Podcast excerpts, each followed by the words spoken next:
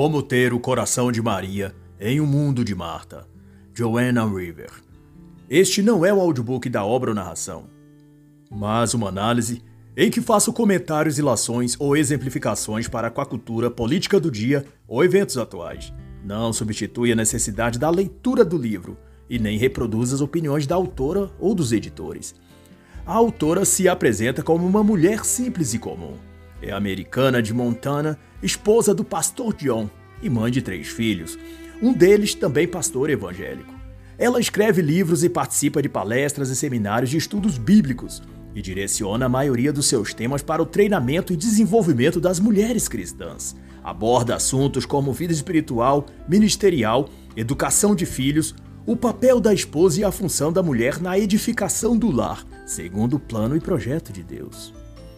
E a obra é uma reflexão filosófica a partir e em torno do texto de Lucas 10, 38 e 39, em que Jesus Cristo, segundo as Escrituras, está em Betânia, na casa de Lázaro e das irmãs deste.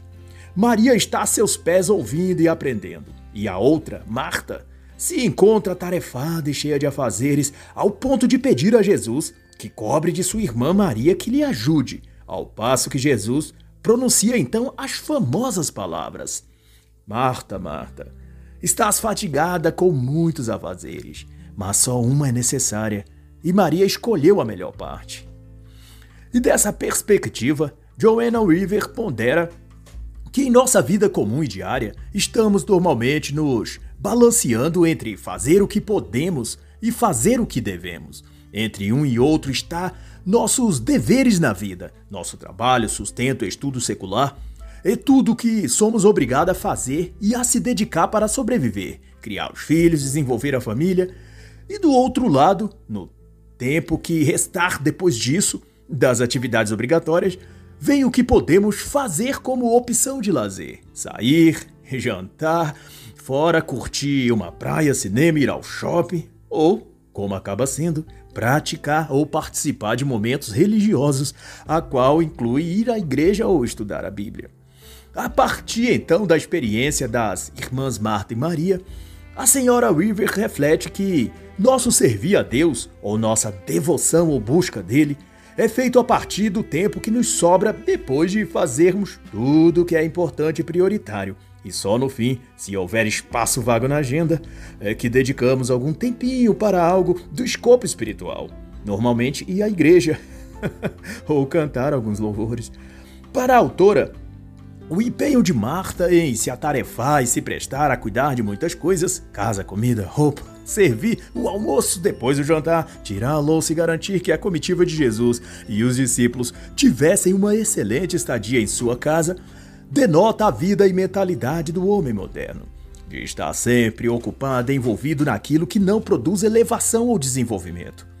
Quase todas as ocupações de nossa vida emergem de nossas necessidades físicas, materiais, temporais ou até de caprichos secundários ou coisas irrelevantes, ao passo que aquilo que gera verdadeiramente vida, força moral e propósito são secundarizados para momentos em que, sobre algum tempo, o resultado disso é aquele que Jesus disse a Marta: Estás ansiosa e fadigada com muitos afazeres. E a questão da ótica da autora é que não significa que as tarefas e afazeres de Marta estavam errados ou eram ruins, mas que a ordem como foram priorizados na vida dela não podiam lhe dar aquilo que ela imaginava: uma vida feliz e organizada, uma família estável e equilibrada, ou mesmo uma existência em que ela se sentisse edificada e realizada. Não é o que o trabalho dela, correndo para lá e para cá, tentando resolver tudo, fosse de algum modo dispensável ou irrelevante, mas apenas que toda aquela correria não a faria mais feliz nem mais saciada no contexto de plenitude existencial. E é quando Joanna Weaver referencia que, na maioria das vezes, nossos dramas, conflitos e traumas vêm da nossa tentativa de viver ou de conciliar corpo, alma e espírito entre a cozinha e a sala de estar. Para ela, vivemos cambaleando entre o dever e o lazer, ou mais especificamente ainda, entre trabalho e prazer, o que significa, em outros termos, entre crescer e se tornar adulto, ou ter a mente infantil, presa na imaturidade e recusa sair para a vida adulta responsabilidades. Nesse aspecto, gosto muito da abordagem do destacado professor psicólogo Harry Allen Overstreet, na sua obra de 1978, A Maturidade Mental, em que ele elabora que as tarefas externas que fazemos, incluso estudar, trabalhar e até mesmo cursar a universidade, têm certo valor social, mas não produzem por si mesmos algum grau de maturidade. Sua tese defende que a maior parte das atividades pessoais, profissionais e outras que inserimos em nossa rotina elementar produzem meramente cansaço, fadiga e ocupação de tempo, mas não elevam o estado psicológico, não formam a mente para o amadurecimento.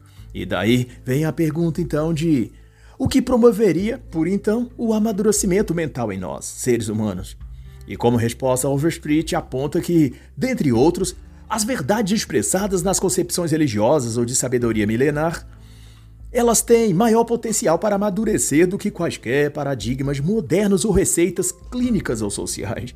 Ele diz que, inspiradas verdades sobre a conduta e as relações humanas, têm sido expostas desde sempre, seja nos cultos religiosos ou similar, e elas podem destravar a mente para o crescimento que a vida interior exige e solicita. E o professor e psicólogo ainda explica que a razão de as pessoas se manterem infantis mentalmente mesmo as que estão dentro das religiões, é que uma verdade madura dita a mentes imaturas deixa de ser nessas mentes a mesma verdade madura. As mentalidades imaturas delas retiram apenas aquilo que podem assimilar, transformando a verdade madura em imaturidade aplicada. E entrando um pouco na área da filosofia, o autor vai declarar que a saída desse ciclo se dá a começar pela própria postura dos indivíduos de estar em todo lugar com o propósito de assimilar a verdade e de amadurecer. Não se satisfazer, não se acomodar com aquilo que lhe pareça bom e agradável aos ouvidos, mas ir sempre além daquilo que é pronunciado, verificando se a crença e a prática daquilo são viáveis se podem sair do verbalismo e de ser introduzido na vida no mundo real. Overstreet, em outra parte do mesmo capítulo, chamará isso de disposição produtiva, mas que demandaria tempo e perda do foco tratar aqui. Mas então, retornando a Marta e Maria, na visão de Joanna Weaver, ao dizer a Jesus se ele não se importava que ela estivesse a servir sozinha enquanto Maria apenas curtia a pregação ou momento de lazer sem ajudá-la, ao colocar assim a questão, Marta estaria a fazer o que nós fazemos, a cobrar, ou no mínimo a esperar, que Deus olhe e nos recompense por nossa vida de mil e uma utilidades. É querer que Deus aprove a vida que escolhemos ter. É a tentativa de adequar Deus à nossa vida ao invés de adequar a nossa vida ao que Deus diz e nos cobra em Sua palavra. E é aí que está também a verdade de que, fora da questão religiosa ou espiritual, e mais no escopo psicológico mesmo, muitas vezes somos levados a acreditar que ter uma vida ocupada e cheia de coisas a fazer é sinônimo de uma vida melhor ou de uma mente madura. Pois eis que muitas vezes é o oposto. O atarefar-se com uma rotina sempre ocupada pode ser uma fuga, uma negação de algo que não queremos confrontar em nossa vida interior. Pode ser que estar atarefado seja uma forma de não ser arrastado para aquele momento de introspecção em que teremos de confrontar algo que não saberemos como lidar ou uma verdade que não queremos ter de encarar. Se atarefar é o equivalente a preencher cada espaço e tempo com coisas de fora, para não pensarmos nas coisas de dentro. A vida exterior, cheia de atividades e correria, pode ser pesada mas o peso da carga interior que aquela Marta dos tempos atuais pode estar carregando dentro de si é muito maior. Mas se essa fuga perdura e a pessoa não a resolve, isso passa a afetar a personalidade dela, ao ponto de torná-la rancorosa, reclamona e perfeccionista, e a tentar arrastar todos que puder para o mesmo ciclo de vida que ela vive, fazendo de si ou de sua forma de viver uma órbita em que os outros também têm de girar. E ela cobra, exige, luta para que todos sejam tão produtivos ou comprometidos quanto ela. Mas, como isso não acontece, ela se ressente, se amargura, se sente desvalorizada e passa a querer largar tudo, jogar tudo pro alto.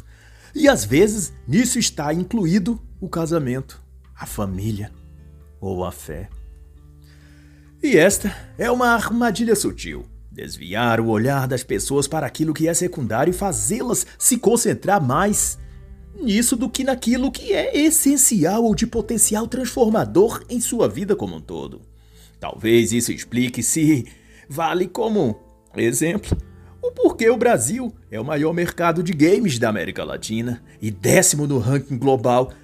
Mas na educação, ler, escrever e fazer as quatro operações básicas da matemática é o último na América Latina e posição 54 no mundo. Talvez seja porque a diversão e o lazer ocupam a maior faixa de interesse e concentração de muitos de nós brasileiros. A ilusão ou supérfluo é sempre mais valorizado por nós do que o real e o permanente. Não à toa que, dos cinco games mais jogados pelos brasileiros, Final Fantasy e Free Fire estão em segundo e quarto lugar, respectivamente. Dopar-se com fantasias ao invés de realidade parece ser uma postura regular no país. E de certo modo, era isso que Marta também fazia: encher sua mente e seu tempo com muitas coisas, mas que nem todas eram a prioridade na escala de valor que a ocasião requeria. É claro que havia muito o que fazer dada a visita de Jesus e um grupo de pelo menos 70 pessoas.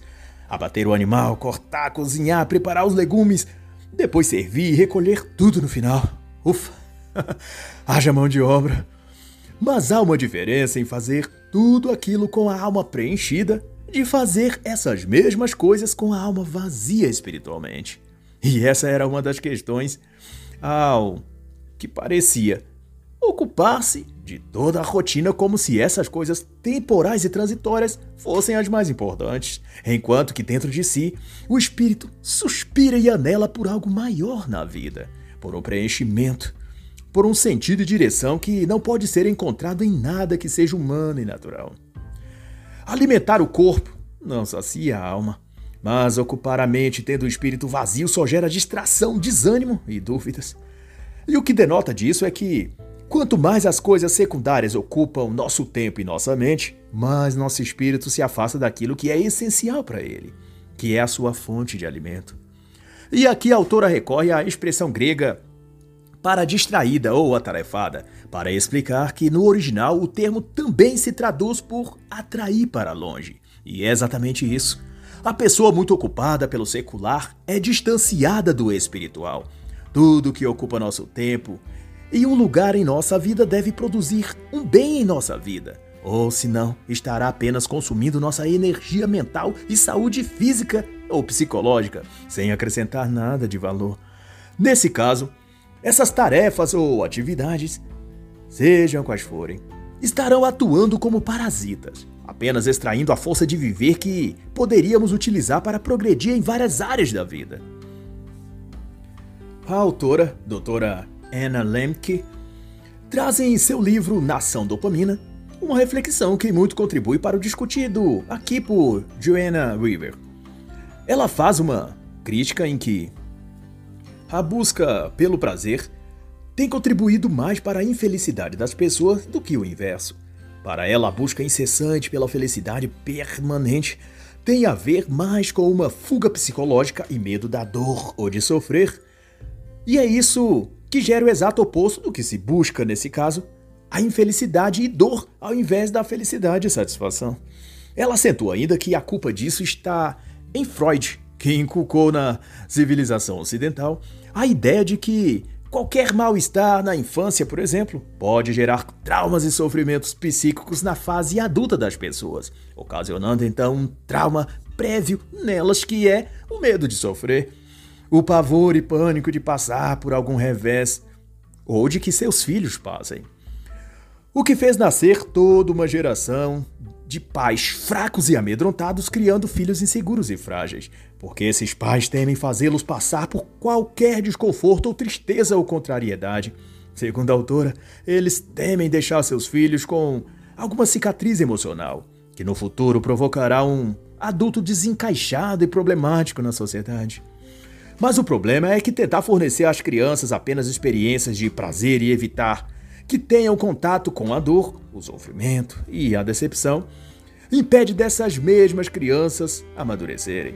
Eles se tornam infantis e mimados, sem saber lidar com emoções e eventos negativos, e diante da menor contrariedade que passem, explodirão em ira incontida, em vingança planejada, ou se enclausurarão num recolhimento depressivo e dependência de medicamentos controlados.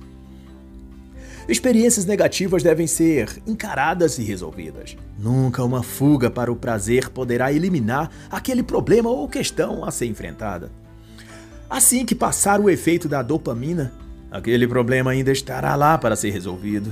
E da ótica da autora, então, a busca por uma vida higienizada, limpinha e feliz o tempo todo não passa de uma ilusão em que as pessoas têm se colocado dentro em que, sob esse estado mental, ela tenta acreditar que pode sentir e viver apenas o prazer e a alegria, e nunca a dor, a tristeza, a preocupação ou outras coisas desagradáveis quaisquer.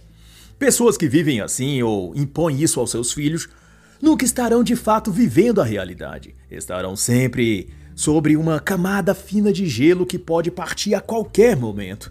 Por isso, são sempre tensas, ansiosas e à beira de um colapso emocional é que vivem numa redoma existencial, frágil e artificial, a de que podem ser felizes e sentir prazer perpetuamente, mas sofrem por antecedência por pressentir que aquela bolha de vidro pode romper a qualquer hora. Proteger as crianças das adversidades, pontua então a doutora Lemke, gera adultos imaturos e covardes, despreparados e com medo de enfrentar a vida e se machucarem. E em paralelo à história de Marta e Maria, tem-se a pensar que o esforço de Marta em organizar tudo, cuidar de tudo e manter tudo no lugar era um extremo desejo de manter todos satisfeitos e realizados, de não deixar ninguém ali sentir-se desconfortável ou ter o mínimo de incômodo ou insatisfação que fosse. Em sua cartilha existencial, é possível que tivesse lido que experiências ruins na vida geram traumas permanentes depois.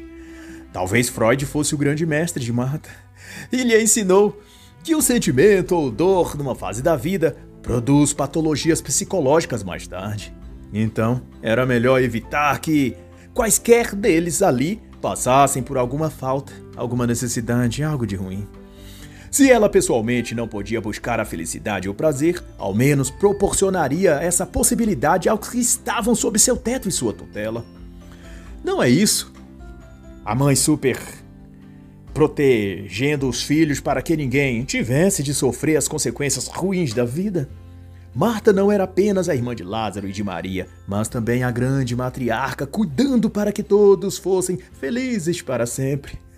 A protetora, a cuidadora, a grande Marte, que sofria para que os outros não precisassem sofrer que renegava a felicidade para que os outros a pudessem ter permanentemente. Marta era a grande doutora a sarar as feridas dos outros enquanto as dela só crescia.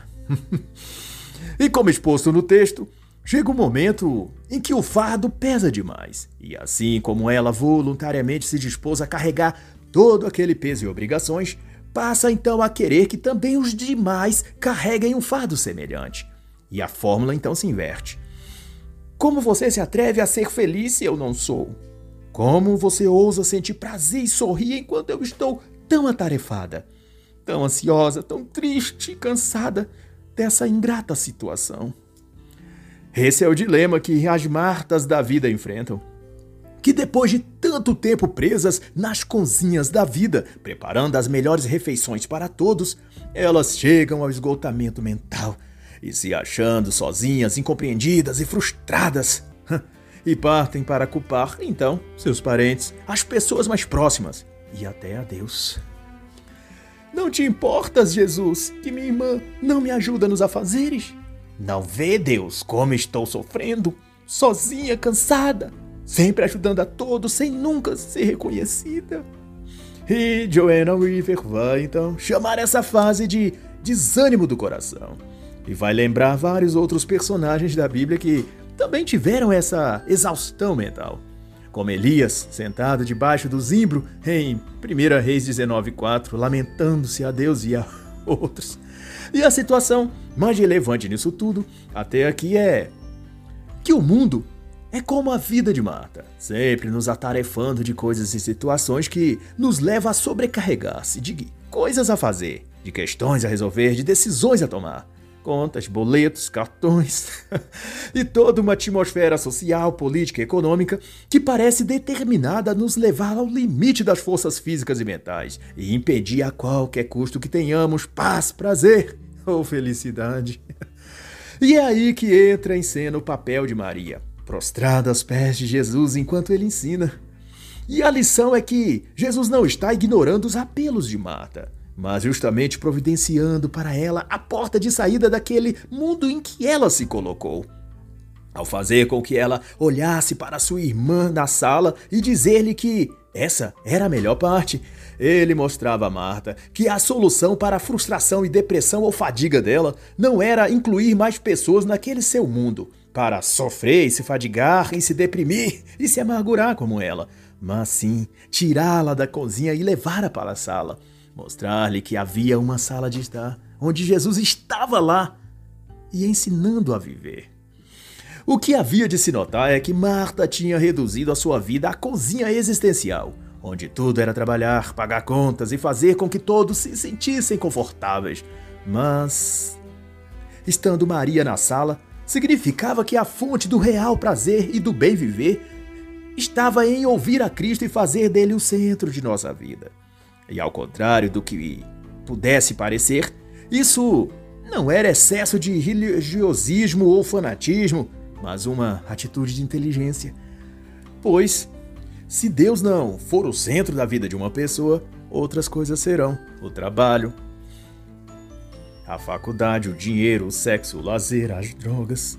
O homem não vive sem um centro e, portanto, ou ele escolhe estar na sala com Jesus, ou se atormentará na cozinha com Marta. Porque Maria preferiu a sala com Jesus? Simples, porque na cozinha com Marta o trabalho é infindável, cansativo e nunca gera satisfação real. Todavia, não se pode perder de vista aqui que se trata de uma ponderação simbólica, e é óbvio que, a receber convidados, o anfitrião deve proporcionar uma acolhida digna, e de assim, a comida precisava ser feita. As tarefas todas tinham de ser concluídas, enfim, as coisas a se fazer numa ocasião assim não podiam ser negligenciadas. Mas quais os limites disso? Como coordenar entre afazeres cotidianos e a busca espiritual? Essas eram as verdadeiras questões que deveriam ser discutidas no debate entre a cozinha e a sala de estar na casa de Marta, Maria e Lázaro. Nas ponderações da autora. Se não aprendermos a estar com Deus, Estaremos sempre numa zona cinzenta de angústia, preocupação e cansaço mental, sempre afligidos por uma nova notícia ruim no jornal, prevendo uma crise econômica, uma crise política ou alguma outra crise. O foco nisso conduz a um obscurecimento da fé e da esperança, de modo que tudo que enxergaremos ao olhar o céu serão as nuvens escuras de chuva, da tempestade que se aproxima, como o noticiário avisou. Mas e aí? O que Jesus diz? O que Jesus fala ou falou sobre essa ou aquela questão? O que Deus prevê? Normalmente, quando a pessoa está vivendo na cozinha das preocupações e problemas, não escuta o que Jesus está ensinando na sala. Entre a sala e a cozinha existe a distância da fé, e ela pode ser grande ou pequena conforme a pessoa se aproxima ou se distancia do que é essencial e o substitui pelo supérfluo e secundário. A pessoa deseja e quer uma vida plena e desenvolvida, mas conhece todos os 15 personagens de Fortnite e nenhum dos santos e mártires que serviram a Jesus. Já conhece os truques e macetes de Hogwarts Legacy, mas nunca estudou uma das parábolas do Evangelho. Ou seja, a vida natural está sempre em primazia sobre a vida espiritual.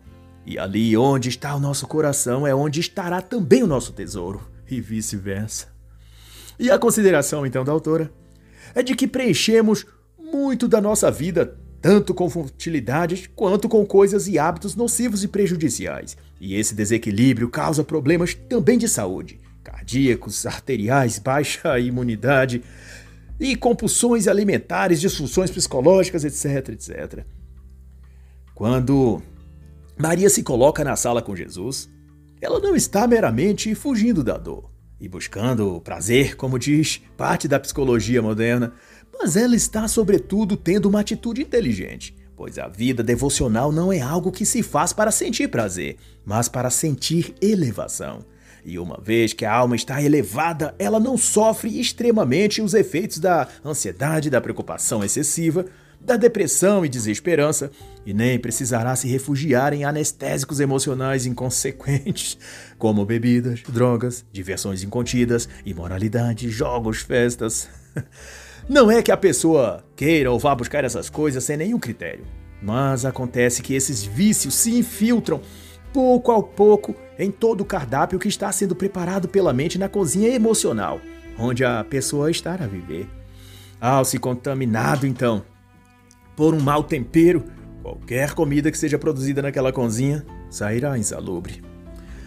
Portanto, metaforicamente falando, não era Maria quem deveria ir para a cozinha de Marta, mas Marta quem tinha de deixar sua cozinha e ir para a sala onde os afazeres são outros, e são os essenciais. E na cozinha, o controle é de Marta, mas na sala é Deus quem guia a conversa.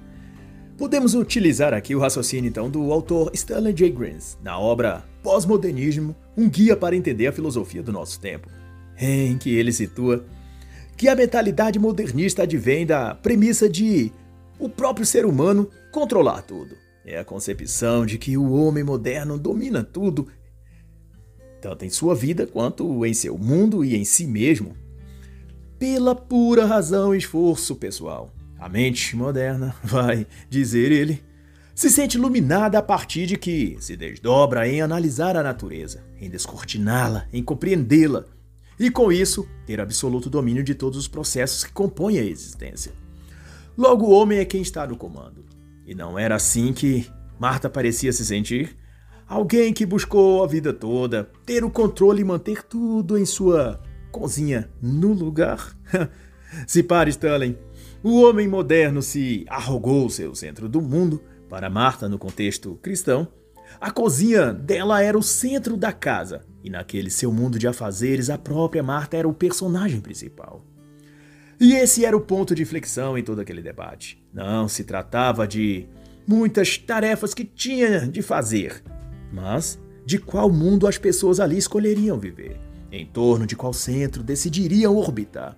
No de Marta, materialista, tarefado, com tudo que a razão secular apontava como importante, ou na sala onde Jesus expressava a vida como ela devia ser.